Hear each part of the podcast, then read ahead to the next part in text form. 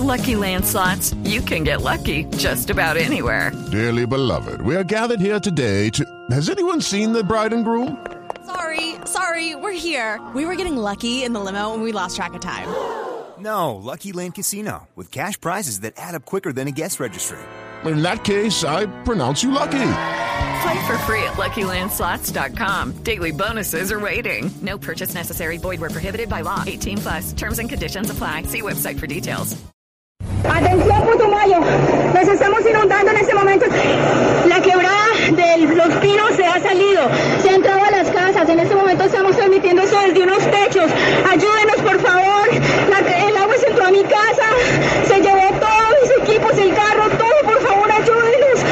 Hago un llamado a los organismos de socorro, al alcalde, a todos que por favor nos ayuden. El barrio de la Esmeralda, todo de aquí para abajo está inundado. Auxilio, ayuda. Nosotros, pues cuando nosotros sentíamos, nosotros estábamos acostados porque ya eran las once y media de la noche. Cuando nosotros sentimos que ya la gente venía ya gritando que venía una avalancha, que venía una avalancha. Entonces nosotros salimos a mirar afuera y cuando, ya cuando abrimos la puerta ya era demasiado tarde. Entonces ya nos arrastró para parte de abajo ya.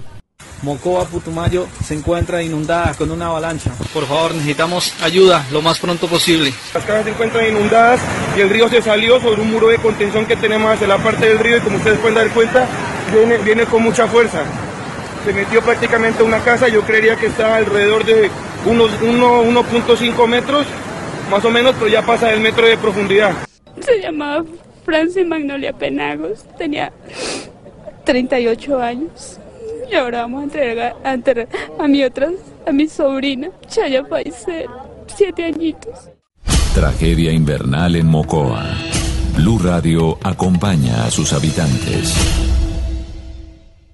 Numeral todos con Mocoa. Esa debe ser la consigna no solamente en las redes sociales, sino en cada una de las actividades que emprendamos los 50 millones de colombianos. Es crucial que más allá de cualquier tipo de diferencia entre nosotros, hoy nos unamos y una semana después de esta tragedia, de la avalancha de Tres Ríos y de la quebrada La Taruca, podamos ayudarle a miles de familias que lo perdieron todo. La cifra de muertos ya supera los 300, un número similar de desaparecidos, más de 200 heridos, y está empezando desde el mismo momento en que comenzó a atenderse la emergencia la tarea de la reconstrucción. Durante esta última semana, con Blue Radio han estado Daniela Morales y María Camila Roa recorriendo las calles de esa ciudad. Han estado acompañando y viviendo de primera mano lo que está sucediendo las carencias, las quejas, la esperanza que empieza a resurgir de en medio de esas toneladas de lodo y de rocas y de muerte y de dolor que han sacudido no solamente a Colombia, sino también a todo el mundo. Y la mejor manera de seguir eh, visibilizando lo que pasa allí en la capital de Putumayo es hablar con su gente y es entender y contarles a ustedes qué está pasando el día de hoy.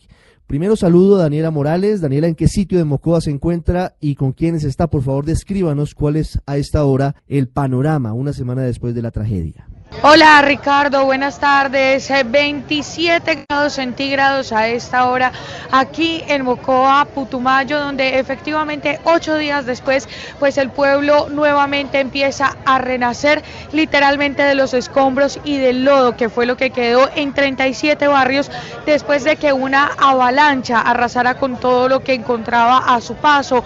El desbordamiento de, los, eh, de las quebradas, eh, Sangoyaco, Mulato y también Taruca, que dejaron a más de 2.000 damnificados aquí en Mocoa, Putumayo. Pues nos encontramos en este momento en un puesto de vacunación, Ricardo. Son ocho los que se han instalado ya para las personas, precisamente porque ocho días después, por los animales muertos, por la, la cantidad de personas que han sido enterradas y los cuerpos que aún faltan por entregar, pues empiezan a generar ol olores y lo que quieren las autoridades es precisamente evitar alergias, epidemias y enfermedades. Atestados de gente han estado estos puestos de vacunación haciendo fila más de tres horas. Señora, bienvenida a Blue Radio. ¿Cuánto lleva haciendo usted esta fila? ¿Con quién viene y para qué viene? ¿Qué vacuna se va a poner? Eh, buenas tardes, mi nombre es Carmen Moreno. Estamos hace tres horas haciendo la fila aquí.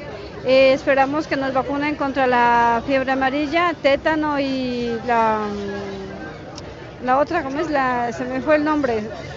Varicela, exacto. Vengo con mi hijo para prevenir la epidemia, lo que se represente del brote que se represente después de, esta catástrofe. Muchas gracias. Sí, señora, ¿usted dónde, dónde vive? ¿Vivía en una de las zonas afectadas? ¿Cómo está hoy, ocho días después?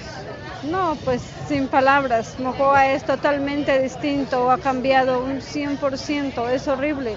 Lo único que se mira es tristeza y congestión, más que todo por los medios que han venido, las ayudas, hay camiones por todo lado, hay, tanques de agua abasteciendo, pero parece que nada es suficiente. Esperemos que después de esto también sigan colaborándonos. Muchas gracias. Señor, bienvenido a Blue Radio. ¿Hace cuánto? Buenos días, buenas tardes. ¿Hace cuánto están haciendo ustedes la fila? ¿Vienen a vacunarse contra qué? Eh, contra el virus de hepatitis A, que es lo que nos dijeron. ¿Cuánto tiempo llevan haciendo la fila? Mm, unos 40 minutos. ¿Dónde vivía, ¿Dónde vivía usted? ¿De dónde viene? En el Progreso, una de las zonas afectadas. ¿Qué pasó el día de la avalancha? ¿Cómo está hoy, ocho días después? ¿Dónde se está quedando? ¿Está con su familia? Sí, nosotros pues como en el barrio todos o sea, se quedaron ahí unidos por lo que hay robos y inseguridad, entonces todos estamos igual en el mismo barrio pues a la expectativa de que no pase nada. Ricardo, pues es el panorama, son cientos de personas las que hacen filas, pero no solamente para ponerse una vacuna, sino también para poder recibir ayudas, poder recibir cobijas, alimentos, agua, que es una también de las principales necesidades. Mire, eh, hay muchas personas que quieren ayudar también a las personas afectadas con la alimentación, porque ha sido muy difícil, Ricardo, sobre todo por el agua. Señora, bienvenida al radar de Blue Radio. Su nombre, por favor. Marcia Cano. Bueno, hay muchas solicitudes, entre esas el agua, las cobijas, los alimentos, pero usted también habla de ollas. ¿Por qué? Porque estamos llevando a las zonas afectadas y a los albergues todo lo que son mercados. Yo estoy con la logística, yo te caigo la Cruz Roja enseguida y resulta de que cuando llegamos nos damos cuenta de que no hay ollas de que no hay ollas, no tienen dónde cocinar. Entonces no habíamos pensado en eso y estamos embalados por eso, estamos súper embalados por ollas. ¿De dónde viene usted? ¿Con quién viene? Yo soy desastre internacional, vengo de Estados Unidos, pero ubicación Medellín, de Medellín me vine para acá. soy voluntaria. Y han podido cocinar, digamos, nos encontramos albergues cerca a unos, nos encontramos zonas, mejor a unos albergues que tenían ollas afuera para cocinarle a estas personas. Por ahí han podido colaborar, ¿cuánta gente han podido ayudar? No, no hemos, no, la verdad, todavía nos faltan muchísimos. Está, hay unas zonas donde empezó la montaña a abrirse, que apenas las descubrimos ayer, y eran zonas donde la gente no ha salido de allá ni ha ido a los albergues porque están muy enfermos y no se quieren enfermar más. Entonces, cuando llegamos allá no tenían nada que comer, o sea que llevan por ahí tres días. Y fuera de eso hay familias que adoptaron otras tres, cuatro familias y viven en una casita de dos habitaciones, tres, cuatro familias con niños y no tienen nada de mercado. Es ahí donde lo que te digo, necesitan ollas, esto estamos embalados por ollas, no habíamos pensado en eso y aseo personal. Pues eh, Ricardo, también empiezan estas necesidades de conseguir ollas donde cocinar, cómo poder ayudarle a la gente, porque ahora eso es lo más importante. ¿Cómo ayudarle a la gente después de esta tragedia? Ha sido un sufrimiento enorme, Ricardo, durante estos ocho días que nosotros hemos vivido, hemos recorrido, hemos estado en el lodo, en las casas destrozadas. Señor, su nombre. Germán Ortiz. Bueno, don Germán, ¿dónde vivía usted? ¿Está haciendo acá fila también para vacunarse? Para vacunarme vivo en el barrio Villa Natalia, acá en Mocoa. Eh, yo quería poner una, queja y una sugerencia a través de los medios de comunicación. En los eh, albergues no le están permitiendo a la gente hacer su cocina.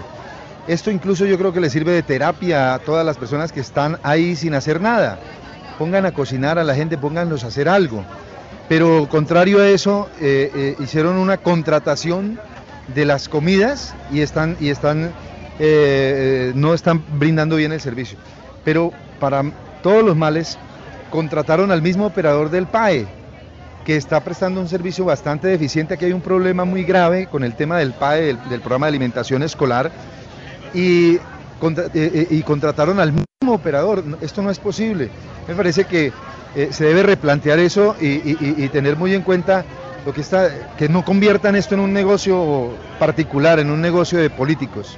Muchas gracias. Y esa también es uno de los llamados, Ricardo. Recordemos desde el principio que la plata no se pierda, que las ayudas lleguen, que los damnificados puedan comer, que se puedan bañar, que puedan tener eh, por lo menos una ayuda digna después de esta tragedia que han tenido que vivir, en la que han perdido sus familiares, en la que los han encontrado pero sin vida y los han tenido que enterrar. Ricardo. Daniela, gracias. Ya regreso con usted a este punto de Mocoa. La cuenta de ahorros de vivienda 021-666-888 es la que ha dispuesto la unidad de gestión del riesgo para recibir las donaciones en efectivo de los colombianos, que ya han eh, hecho las consignaciones por más de 2.600 millones de pesos, siendo solidarios con los habitantes de Mocoa a quienes hemos estado escuchando en esta fila en donde están recibiendo ayudas. Y tienen quejas y tienen preocupaciones, como es natural, una semana después de esta dolorosa tragedia que pudo haberse evitado. En otro punto de la capital del Putumayo está María Camila Roa, de Blue Radio. María Camila, buenas tardes, ¿en dónde está? Ricardo, buenas tardes. Estoy a las afueras del barrio centro en un punto de entrega de ayuda. Es impresionante, hay cientos de personas amontonadas contra una pared donde se dispuso de ropa en el piso de todas las edades, jeans, camisetas, eh, pantalones, también hay medias, cubre lechos para que las familias puedan llevar algo y, tener esta noche con que cubrir sus cuerpos, pues muchos llegan sin zapatos. También hay un sector donde dispusieron de todos los zapatos que están regados en el piso y vienen niños, madres, abuelitas, todos buscando ropa para ponerse, pues muchos de ellos, recordemos, sufrieron la avalancha y se quedaron con la muda que tenían puesta e incluso desnudos. Muchos fueron encontrados sin ropa. Vamos a hablar con la gente. Señora, bienvenida a Blue Radio. ¿Cómo está? ¿Cómo es su nombre? Teresa Peña. Señora Teresa, ¿usted perdió su casa en qué barrio? ¿Cómo es que llama el barrio de, de cárcel para allá, de Los Pinos? En el barrio Los Pinos, es un barrio de desplazados. Desplazados, sí. 20 familias desplazadas vivían en el barrio Los Pinos y la avalancha borró ese barrio del mapa de aquí de Mocoa. Bueno, ¿y qué se lleva hoy de aquí? ¿Qué ayudas le dieron? No, solamente un tendido y las dos sabanitas y dos bolsitas de leche bueno, ocho días después de la avalancha ha sido difícil conseguir esta ayuda. Claro, no ve que no teníamos a dónde. ¿Y les han dado ayuda? Nada, nada. A nosotros no nos han dado nada hasta ahora. ¿Ustedes dónde se están quedando? ¿Cuántos son en su familia? Apenas yo y mi esposo. ¿Y dónde están durmiendo estos días? Eh, por allá en un colegio donde una vecina. Muchas gracias, señora Teresa. Bueno, hay muchos testimonios así. En este momento el olor no es agradable. Estas personas llevan eh, todos estos días sin bañarse. Hasta ahora se está restableciendo el servicio de agua. De hecho, aquí hay un camión entregando miles de litros de agua. Hacen una fila larguísima, una fila de más de dos cuadras y uno por uno les van pasando una bolsa de cinco litros, pero ellos tienen que escoger entre cocinar o bañarse. Y muchos nos expresan pues que prefieren cocinar. Ricardo que le cuente a los oyentes cuál es la escena, que les describa, que nos pinte cómo están dispuestos los sitios para la entrega de ayudas, por qué no hay agua suficiente para que puedan bañarse, por qué tienen que decidir entre alimentarse y el baño diario. ¿Cómo es ese trajín? ¿Cómo es ese momento difícil, ese via crucis? Pues Ricardo, las familias narran que ellos se levantan todos los días muy temprano buscando primero el desayuno. Ahí se les van horas, vienen a puntos de alimentación donde el olor a humo es muy fuerte. Estamos precisamente cerca a uno donde ya se está preparando la comida. Hay gente terminando de almorzar y se prepara la comida y las personas gastan prácticamente dos horas, nos cuentan, buscando con qué comer en cada comida, desayuno, almuerzo y comida. Hay gente totalmente arrumada aquí alrededor de ese puesto de comida esperando que les den mucho, se, van sin comer después de eso. Y, y en otra parte de este puesto de ayuda está la gente haciendo filas para recibir la ropa. Los hombres del ejército son quienes entregan la ropa de todas las tareas para ellos, pero hay muchos que se van sin nada porque no encuentran cosas para ellos y a cada uno les están dando en este momento dos prendas, Ricardo, que en verdad no es mucho y todos eligen prendas como sacos o cobijas para la noche porque hace frío. Entonces estas familias gastan todas las horas de su día buscando agua, buscando comida y finalmente pues no no, encuentran nunca en muchas ocasiones lo que necesitan. Por eso ellos se quejan de que sí, las ayudas llegan, pero a cada uno le dan una porción muy pequeña de lo que son esas ayudas, pues porque tiene que ser para miles de personas. Es muy doloroso ser profeta de hechos cumplidos y eso tal vez es uno de los puntos que hay que tener en cuenta para que no se repitan ese tipo de tragedias en Colombia, pero también molesta a las víctimas, a los damnificados que se diga que esto estaba advertido por todo el mundo. Es como si todo el mundo hubiera sabido que esto se iba a presentar y nadie hubiera hecho absolutamente nada. Claro, hubo advertencias en muchos sentidos. Hubo advertencias desde el IDEAM sobre la cantidad de agua eh, por la lluvia que iba a caer ese viernes en la noche y ese sábado en la madrugada, hace exactamente ocho días. Hubo advertencias desde hace más de 27 años de la posibilidad de que esto sucediera por el desbordamiento de las quebradas y los ríos. Hace tan solo dos años el representante Orlando Guerra del Partido Conservador le había pedido a las autoridades que fueran a hacer revisión del terreno y no lo hicieron.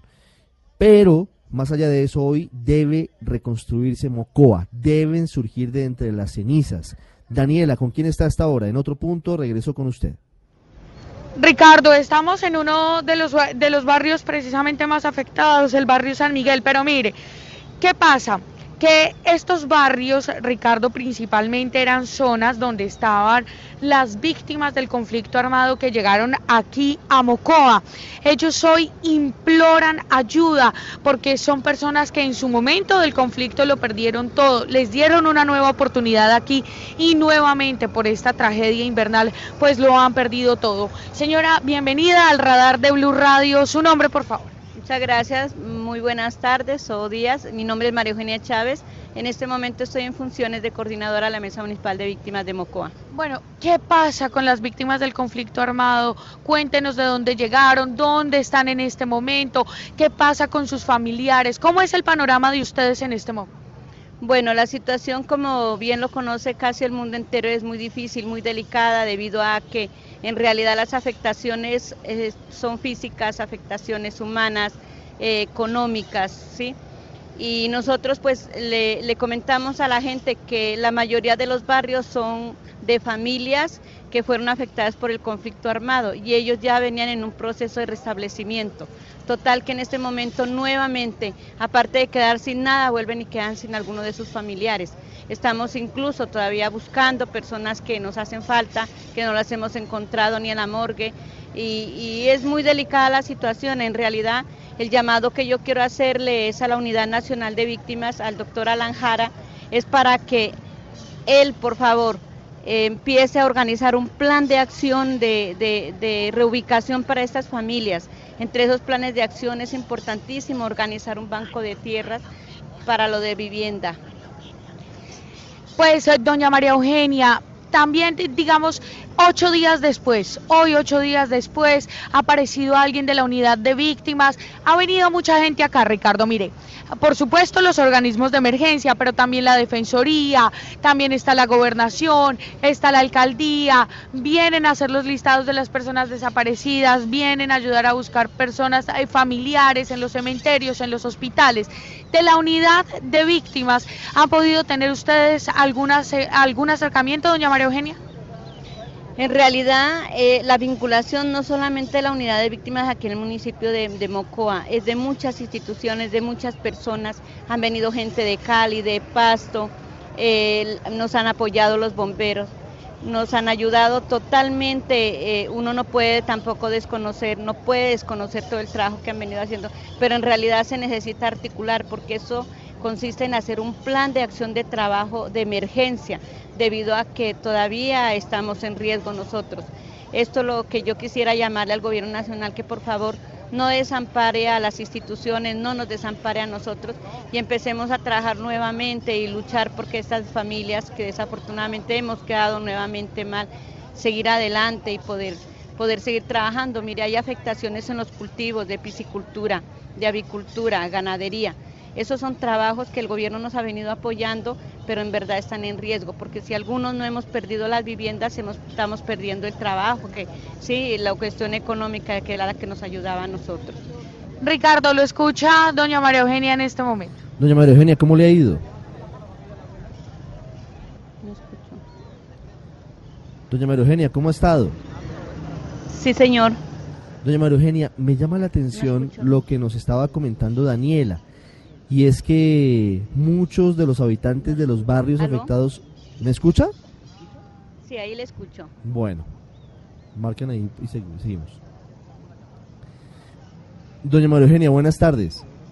Muy buenas tardes. Quiero preguntarle por la cantidad de víctimas del conflicto que vivían en los barrios que fueron arrasados por la avalancha. ¿Tiene usted un, un censo? Sí, nosotros prácticamente el barrio San Miguel y la Floresta son barrios que se fundaron desde el año 2002. Nosotros salimos desplazados en el año 2001.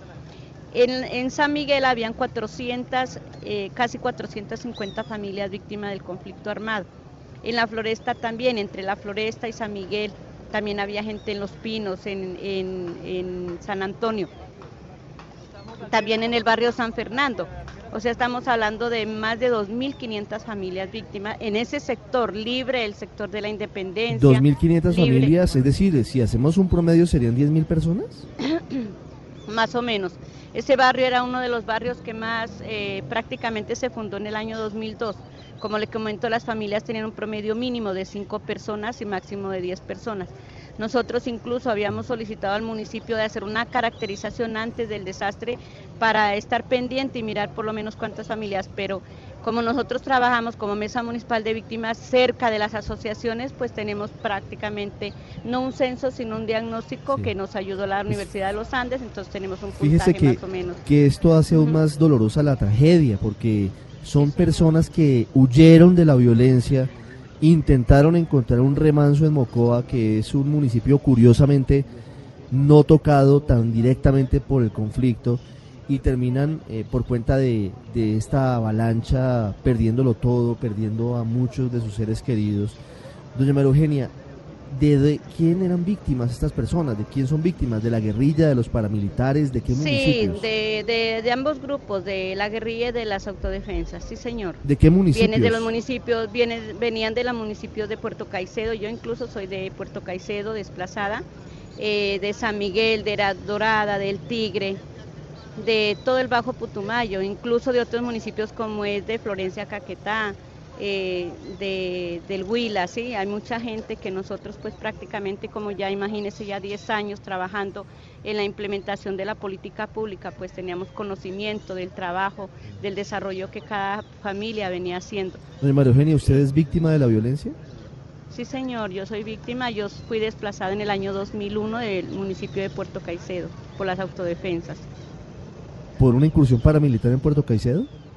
Sí, señor, en el 2000, 2000 llegaron los paramilitares el 3 de diciembre y a nosotros nos desplazaron, no solo a mí, hubo muchas masacres y tanta dificultad que hubo en el año 2001 y nosotros afortunadamente el municipio de Mocoa nos recibió, por eso el municipio de Mocoa es receptor, estamos hablando de que más del 50% de la población de Mocoa son víctimas del conflicto armado. Doña María Eugenia, ¿por qué se asentaron en la zona que luego fue hace ocho días arrasada por, por esta avalancha? En realidad, la falta de oportunidades y las garantías, por lo menos en el 2001, esos lotes fueron comprados al valor de 300 mil pesos por cuotas de 30 mil pesos. Entonces la gente, pues por, por no estar en asentamientos, empezaron a, a trabajar, a construir, porque eso era un monte en el tiempo de, en el 2001. ¿Y sabían De ahí del poco riesgo? a poco se fue trabajando. Sí, lógicamente que muchas personas tenían conocimiento, pero como eso fue evolucionando, fueron evolucionando y, y pues igual eh, el municipio creo que autorizaba las construcciones, me imagino, ¿no? Pero nosotros tenemos conocimiento más de la parte organizativa. Por lo menos eh, yo fui fundadora de la Asociación Caminantes hacia el Futuro de ahí de San Miguel y eran 20 familias y apenas hemos en- encontrado a 5 que están bien, ya las ubicamos en Villa Garzón y en otros barrios. Doña María Eugenia, ¿cómo es su día a día en la tragedia? No, grave, delicado. ¿Qué hace usted un día normal después del sábado? ¿Cómo es su Bueno, rutina? Pues nosotros trabajamos, eh, nosotros somos reubicados en San Isidro, el INCODE nos entregó una tierra a 21 familias y nosotros hemos trabajado en el, en el aspecto de piscicultura y avicultura, que es el que en este momento también se está afectado, porque se nos dañó la, la poseta de la piscicultura y los peces ya van para cuatro días sin agua, también no tenemos agua en este momento, O sea que indirectamente también somos afectados en este sector, no sé en ese sector, también sector de Villarrosa, sector de Nueva Esperanza, 15 de mayo, por venir, que es a donde más vive la población víctima. Sí, usted tenía una rutina hasta el pasado viernes. ¿Cómo ha cambiado? Quiero que le cuente a los oyentes qué hace usted un día como hoy, un día de tragedia. ¿Cuál es su rutina? ¿Se levanta? ¿Qué hace? Bueno, nosotros nos levantamos y, hoy estamos descansando. Nosotros estábamos yendo a ayudar al reconocimiento de las, de las personas, ayudando a sacarles de pronto lo poco que les quedó a los que quedaron vivos y hemos venido en ese trabajo y recibiendo algunas asistencias pues indirectas de personas de buena fe y ayudando a ubicar a las personas. Estamos en ese, en ese trabajo pero miramos de que cada día pues es, más difícil ya que no hay agua, ya que no hay luz, a pesar de que muchas instituciones y otros municipios y departamentos nos han venido apoyando, pero en realidad la situación es muy delicada. Doña María Eugenia. Pues cambió, cambió nuestra rutina, le cuento que nuestro proceso era diferente y ahora nos toca volver a empezar. Doña María Eugenia, le mando un abrazo, un abrazo para todas las familias víctimas de la violencia que, que ahora de nuevo encuentran el dolor en Mocoa y, y con el apoyo de todos los colombianos estamos seguros de que van a salir adelante. Mi Dios le pague y agradecerles mucho este espacio, ya que nosotros como víctimas no hemos tenido la oportunidad de que nuestra voz llegue a otras partes y decirles que gracias por todo el apoyo. Gracias, doña María Eugenia. Regreso con usted, Daniela, en minutos. Voy al barrio Las Lomas. María Camila Roa está con otra historia, con la gente, dibujando lo que pasa en la capital de Putumayo una semana después de la tragedia. María Camila, ¿con quién está? Ricardo, me encuentro con personas que quieren salir de Mocoa, pero no pueden hacerlo porque no cuentan con el dinero para trasladarse a ciudades como Neiva, a Pitalito. Ellos buscan salir de aquí, pero no tienen cómo hacerlo. Y vamos a hablar con una de ellas. ¿Cómo es su nombre? Bienvenida al radar de Blue Radio. Buenas tardes, mi nombre es Luceli Legarda, soy damnificada del barrio olímpico así como muchas personas, eh, también perdí todo lo que en seres se me llevó un pedazo hacia atrás de la cocina, todo lo que era cocina lo perdimos todo, nos inundamos más o menos, más de un metro nos llegó el agua y gracias a Dios eh, estamos vivos, todos mis hijos están vivos, pero sí por el barrio Progreso, eh, por el barrio Progreso perdí unos familiares y ellos también lo perdieron totalmente todo, aún hoy. Eh, la esposa de mi tío, ella había quedado viva, pero ella falleció ayer a las 4 de la tarde. Hoy la tuvimos, le tuvimos el funeral, lo enterramos hoy a las 4 de la tarde, también la enterramos hoy. Mi tío aún no lo encontramos, no sabemos nada de él, no lo hemos buscado por todos los lados, de los rincones de aquí y de fuera de aquí de Mocoa, aún no los encontramos. Ricardo, la señora lo escucha. Ustedes, eh, primero lo acompañamos a usted y a, su familia en, este dolor. Eh, ¿Van a salir de Mocoa después de, terminar eh, esta penosa tarea de búsqueda de, su tío y de, la familia que no encuentran? Pues la, la, verdad es una nietica con mi nuera que ella sí tiene familia en la ciudad de Pitalito. Mm. el, aquí pues siempre el obstáculo siempre ha sido el transporte porque en realidad pues imagínense se inundó toda la casa y perdimos todo el dinero que teníamos, lo poco que teníamos se nos inundó y se nos fue. Y entonces aquí ha sido lo difícil más que todo para el transporte porque ella tiene una bebé de cuatro años, pues por salud, pues la reciben allá unos tíos de ella mientras pues podamos eh, salir adelante aquí en Mocoa. Doña Luceli, ¿qué les falta hoy a ustedes? En lo físico? Pues, ¿qué le puedo decir? Necesidades pues son las básicas, porque en realidad pues eh, gracias al Señor tenemos, tengo mi padre que está en, allá en, el, en la vereda las planadas, él me ha dado la mano porque en realidad en la casa nuestra somos ocho y como en la parte de nuestra casa eh, hacia la más habíamos construido 8 metros, le hemos colocado una plancha, eh, lo, que, lo, que es de la plancha no se lo llevó, estamos durmiendo en la parte de arriba, estamos durmiendo en unas colchonetas que nos, sí nos regalaron unas dos colchonetas, en esas estamos durmiendo tres. Y los del resto están durmiendo en de mi madre y en mi padre. ¿Han tenido agua? Pues- ¿Han tenido comida? Pues lo básico, lo que es el agua, pues sí, gracias a Dios. Eh, el carro pasa igual, eh, gracias a Dios había un arroyo que un vecino, él le salió sobre su casa y él nos ha estado regalando el agua para poder eh, así cocinar lo poco pues que uno puede conseguir durante el día, porque a veces ha sido muy pocas las ayudas para nuestro barrio olímpico, la verdad, no nos han tenido en cuenta. Eh, nosotros somos dos familias, ahí al lado de mi casa han sido las más afectadas. Pero hoy, eh, hoy el presidente, hoy, tan solo hoy, fue a revisar qué era que nos había pasado, cómo vivíamos, cómo estábamos. Pero es una tristeza porque en realidad todos somos seres humanos y como seres humanos yo creo que todos estamos en un solo sentir en estos momentos. Y yo creo que como seres humanos tenemos que ayudarnos de los unos a los otros de alguna manera que necesitemos cada uno de nosotros. Señor Luceli, ¿han sentido ustedes el apoyo de los colombianos? Pues la verdad ha sido como la vez como nos hemos sentido como mendigos. Porque uno va y le dice, por favor, colabóreme, necesito un mercadito. Y me dicen, ¿usted de dónde es? Yo le digo, no, yo soy del barrio olímpico. ¿Y qué se le llevó? Pero ellos no, dicen cómo usted está bien de salud, cómo está, cómo sus fuerzas. Entonces eso es doloroso porque yo creo que en una catástrofe de estas, como estamos aquí en el de Mocoa, no debemos preguntar, sino darnos palabras de aliento, darles amor, darles aprecio y valorar la vida que nos ha dado Dios. Doña Luceli, esa palabra de aliento se la doy yo hoy desde Bogotá, sufriendo con ustedes, viendo su, su situación, pero además confiando en que muy pronto van a reponerse y van a salir adelante. Eso tienen Sí, que señor. tenerlo presente y tienen que tenerlo en cuenta y deben tener fortaleza y deben saber que no están solos. Sí, así es. Todos estamos Bueno, pendientes de ustedes. Gracias, doña Luceli.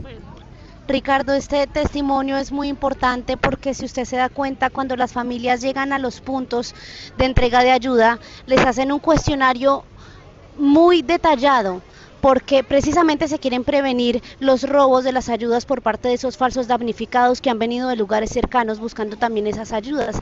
Lo que pasa que es que si no son damnificados completos, si no se, se prueba eso, no les es- están entregando ayuda. Digamos, hay personas en los hospitales que no pueden caminar. Hemos hablado con personas que tuvieron que salir del albergue del hospital donde se encontraban y ser cargadas. Una mujer fue cargada por su esposo a- aproximadamente dos kilómetros para venir porque si ella está presente y muestra su situación es la única manera en que reciben ayuda.